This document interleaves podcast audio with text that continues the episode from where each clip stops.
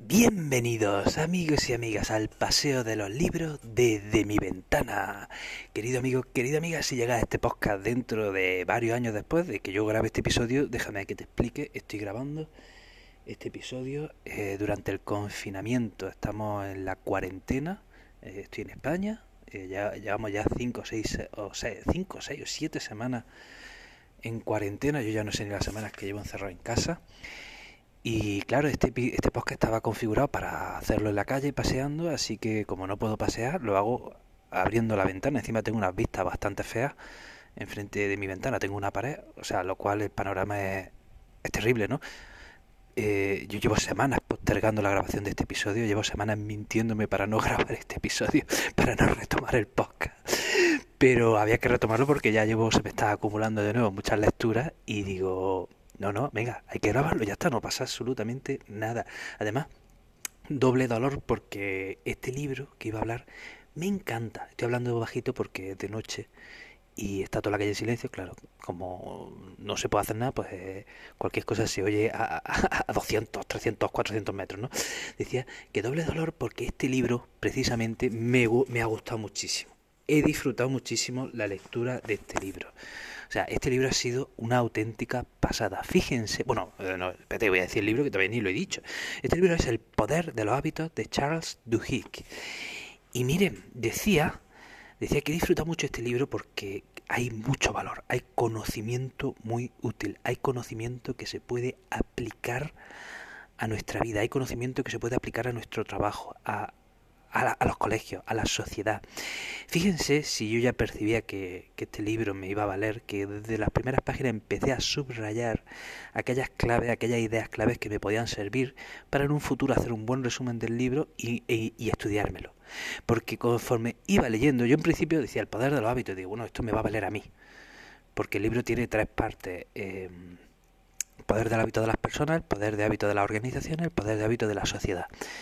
Y yo decía, bueno, pues este libro me valdrá la, la primera parte y voy a subrayar para mí, para y resulta que no, que sí que la primera parte vale para mí, pero que luego cuando habla de los hábitos de las organizaciones y los hábitos de la sociedad, yo me daba cuenta y digo, un momento, esto es perfectamente aplicable a un grupo de alumnos. Todo lo que está diciendo el autor se puede aplicar a un instituto, se puede aplicar a una clase y cuando yo soy tutor, miren, yo soy, bueno, se acaba de llegar, yo soy profesor de historia, ¿no? Cuando tú eres tutor de un grupo de la ESO, pues tienes que ser un poco el guía e ir guiando al grupo pues por una senda académica para que ese curso fructifique lo mejor posible, ¿no? Entonces, las claves que se dan en este libro para ayudar a que un grupo adopte buenos hábitos eh, son fundamentales, porque al final mm, nosotros, bueno, pues siempre estamos en grupo, ¿no? Ya sea en nuestra familia, en nuestro trabajo, en nuestra clase, en nuestra ciudad, y ya existen, existen hábitos colectivos, existen hábitos comunes a todos nosotros, ¿no? Y, y me daba cuenta, me daba cuenta, digo, jole, o sea, aquí se podría hacer, de este libro se podría extraer un poder de los hábitos para alumnos, el poder de los hábitos para la clase, el poder de los hábitos para estudiantes, eh, me vale perfectamente, o sea, de aquí voy a sacar bastante ideas y voy a sacar bastante ideas para aplicarlas con, con mis alumnos. Eh, yo leí, eh, me, interesaba mucho este libro, porque bueno, hay un autor que, que ya he nombrado para mí una referencia, que ya he nombrado en este podcast, que es Mario Luna, y le leí, mm, lo repite mucho, dice, un hábito es un tren. Un hábito es un tren que te lleva a un destino. La cuestión es qué hábito elija. Esa es la cuestión. Puede haber hábitos, pueden haber hábitos negativos, pueden haber hábitos positivos. Entonces, si un hábito es un tren, cuídate bien de elegir ese, un buen tren, cuídate bien de, elegir un buen camino, ¿vale? Porque vas a ir a, algún, algún sitio. Entonces, elige bien tu hábito, ¿no? Por eso me interesaba muchísimo este libro. Este libro, miren, eh, bueno, pues como ya he comentado otras veces, está escrito por un americano y ¿qué le pasa a los americanos en general? O en general, pues que saben narrar, saben contar historias, saben entretener, saben, saben captar la atención, saben hacer eso que eh, a veces a los españoles, pues yo creo que los españoles muchas veces nos enrollamos demasiado. Para decir una idea, nos enrollamos demasiado. No somos capaces de ir directo al grano. Yo una cosa que en mis podcasts siempre aspiro a hacer, que es si quiero contar una cosa, la cuento pero para contar una cosa no digo 35 cosas antes insustanciables, no, leche, cuenta lo que tengas que contar. Hombre, mm, que la gente no la gente no tiene no puede perder el tiempo. Entonces, decía que como americano que es, pues está escrito en ese estilo, pues, pues directo, alegre, en ese estilo que, que, que sabe, saben contar historias. O sea, este libro está salpicado, cada capítulo está salpicado de historias de pacientes reales. O sea, este hombre ha investigado, el autor ha investigado muchísimo. Y está, está eh, o sea, para decirte una idea, pues antes te cuento una historia el paciente tal, fulanito de tal, tal día fue a la consulta porque había tenido un accidente. Su mujer no sé qué, no sé cuánto, pum, interrumpe la historia y empieza a hablarte del funcionamiento del cerebro y de que si el cerebro no sé qué, y que si los estudios dicen no sé qué, y sigue contándote la historia del paciente. Y el paciente entonces fue a la consulta y no sé qué, no sé cuánto, y tenía tal problema y vuelve a interrumpir la historia. Y otra vez empiezas y sigue hablándote del funcionamiento del cerebro y no sé qué, no sé cuánto, y conforme avanza el capítulo, y este paciente un día volvió a su casa y le dijo a su mujer, no sé qué. Entonces va alternando en cada capítulo, va alternando historias personales con conocimiento científico, con conocimiento psicológico y, y, y que te llega a captar la atención. O sea, porque cuando de repente te está, te está contando la historia de fulanito de tal y te la interrumpe para contarte cosas ya de, un carácter más, más científico y académico, tú estás mientras pensando, bueno, ¿y qué le habrá pasado al fulanito este? Y al final del capítulo te lo, te lo ¿no? Y entonces, entre tanto, ¿qué te está haciendo? Pues que te está manteniendo la atención entre tanto te, está, te, sabe captar la atención y eso lo disfruta. Y mira que el libro es tochillo, el libro, no, te lo voy a mirar, voy a ver cuántas páginas tiene. Eh, me adentro en el salón un momento. Tiene 350, unas 350 páginas, ¿no? O sea, eh, pues oye, el libro, eh, el libro pues, pues, pues es muy, entretenido, ¿no? Em, ¿qué, ¿qué, más comentar? Ah, espérate que estoy, estoy mirando mi chuleta estoy mirando mi chuleta. Saben que esta chuleta me la hice hace dos semanas, pero es que ya les digo, llevo dos semanas como que no, digo, es que este programa yo tenía que grabarlo en la calle. Esto para mí es una frustración, para mí es una frustración. Yo, yo tenía que grabarlo paseando por un parque, tomando el sol, y no aquí eh, en, mi ventana observando unas horrorosas vistas. O sea, esto es, en fin. Eh, ¿Qué más, qué más, qué más, qué más? Ah, ah, esto es interesante, ¿no? Cuando habla de los hábitos... Mmm, del individuo, explica, esto es interesante, ¿no? Que el cerebro, el cerebro que busca. El cerebro es un órgano diseñado para ahorrar energía. El cerebro gasta mucha energía. El cerebro gasta mucha energía, no recuerdo, estoy, estoy hablando ahora de memoria, no sé si gasta un 20% de la energía del cuerpo, algo así, o... O sea, no, un 80, no, no, no recuerdo, no, no recuerdo. El cerebro es un órgano que en proporción a su tamaño gasta muchísima energía. Entonces, bueno, pues como cualquier órgano en la naturaleza que busca optimizar la energía, ahorrar energía, y entonces para eso se crean los hábitos. Para eso se crean los hábitos. Los hábitos son...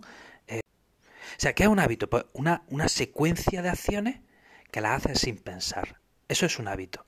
Y entonces el cerebro va automatizando acciones, ¿eh? va memorizando acciones que tú las haces sin pensar. Por ejemplo, lavarte los dientes, ¿vale? Ducharte, ¿vale? Eh, conducir. Entonces tú, no, tú ya no piensas cuando te montas en el coche, uy, ¿cómo se arranca? No sé qué. No, no, no. Tú ya lo haces en piloto automático y es un hábito. Tu cerebro lo que hace es memorizar una serie de acciones para ahorrar energía y no que cuando tú vayas a montarte en el coche tengas que estar media hora acordándote de cómo se arranca, leyéndote el libro, mirando las posibles acciones. No, no, no, tú vas en piloto automático, ¿no? Entonces decía que un hábito, por ejemplo, pues se compone de una señal de una rutina y de una recompensa, ¿no? Y, y luego, por ejemplo, habla de las organizaciones. Ah, esto es interesantísimo, esto es interesantísimo. Dice, la clave, la clave en una organización, y esto lo aplico yo, lo, pienso coger yo para mi alumno, esto lo voy a coger yo para mi alumno, dice, la clave está en saber escoger un hábito clave y en torno a ese hábito clave mover al grupo entero y mover a la organización. Y pone el ejemplo de no sé qué industria metalúrgica de los años 80 o 90, que era enorme en Estados Unidos, pero que tenía pérdida económica. Tenía pérdida económica, la industria iba mal, pero pusieron a un nuevo director en la empresa y este hombre en su primer día de trabajo, en lugar de decir, bueno, lo que vamos a hacer para mejorar las las cifras va a ser esto y va a ser lo otro, y para vender más vamos a hacer esto otro, y para ahorrar costes vamos a hacer esto otro. No, no, no, no, no. ¿Qué fue lo que hizo? Dijo, nuestra prioridad a partir de ahora va a ser reducir los accidentes laborales. Porque ellos trabajaban con máquinas pesadas, tal, tenían cientos de miles de empleados y había un relativo alto número de, de, accidentes laborales. Dijo, nuestra prioridad va a ser reducir, eh, reducir los accidentes laborales y mejorar la seguridad laboral. Claro, todo el mundo se sorprendió porque decíamos, si esta empresa está que sin quiebra, lo primero que tenemos que hacer es salvar los números. No, no, no, no. Nuestra prioridad es Entonces, todas las fábricas de, que tenían por el mundo se, eh, se orientaron a mejorar la seguridad laboral. Esa era la prioridad de cada fábrica y de cada centro de trabajo. ¿Qué pasa? Que en el proceso de centrarse en mejorar la seguridad laboral, poco a poco, sin darse cuenta, esos centros se estaban organizando y se estaban optimizando y estaban también mejorando sus acciones en otras áreas de la empresa que ya no estaban relacionadas con la seguridad laboral. Al tener que, afinar los procesos, al tener que observar bien los procesos, eh, para que no hubiera accidentes laborales, resulta que los centros se están convirtiendo en centros más optimizados, ya no solo en esa área, sino en todas las demás. Y va contando cómo esa empresa, bueno, pues se salvó, salvó, se salvó, y a partir de hacer de la seguridad su prioridad, esa empresa fue mejorando en todo. Y entonces eso es lo que dice, ¿no? Dice, hay que hablar de, eh, de los hábitos clave. Eh, una cosa, por ejemplo, también muy interesante, ¿no? hablando de la fuerza de voluntad, que la fuerza de voluntad se desgasta. La fuerza de voluntad es un músculo que hay que fortalecer. Y cuando tú adquieres el hábito de la fuerza de voluntad en un área, la puedes exportar a otras. Por ejemplo, eh, es importante que un niño aprenda, se engancha a un deporte. ¿no? ¿Para qué? ¿Para que sea una estrella del deporte? No. Porque cuando un niño adquiere ese hábito de todas las tardes ir a entrenar una hora, en X deporte y con el sufrimiento y con, con el sacrificio que eso conlleva, ese niño va a tener también fuerza de voluntad no solo en el deporte, sino también en los estudios, sino también en los hábitos alimenticios, etcétera, etcétera, etcétera. Y, bueno, eh, el libro tiene 25.000 ideas más, pero he rescatado estas, mm, ¿vale? Para, para comentarlas. Estas eran las que me llamaban la atención. Y nada, aquí estoy asomado a la ventana, eh, deseandico salir. Dicen que en cinco días nos conceden la libertad condicional y podremos salir una hora a hacer deporte o ejercicio físico. Eso es lo que dicen. Eh, yo les confieso que para lo poco que salgo a la calle, que es para comprar, yo salgo a la calle para ir al supermercado, la verdad es que se me quitan las ganas de salir a la calle porque veo a la gente triste, con miedo, estamos todos asustados y, y en fin, eh, es una situación complicada, entonces ya hasta, hasta me da miedo salir a la calle, fíjense lo que les digo, ¿no? Bueno, es de noche, me voy a acostar y ya está, que nos vemos en el próximo episodio, que espero que estés bien, si me estás escuchando ahora, eh, espero que estés sobrellevando esta situación lo mejor posible, si me estás escuchando dentro de un tiempo, bueno, pues espero que ya las cosas hayan mejorado y que estés donde estés, bueno, pues la suerte te esté acompañando. Un abrazo enorme, chao.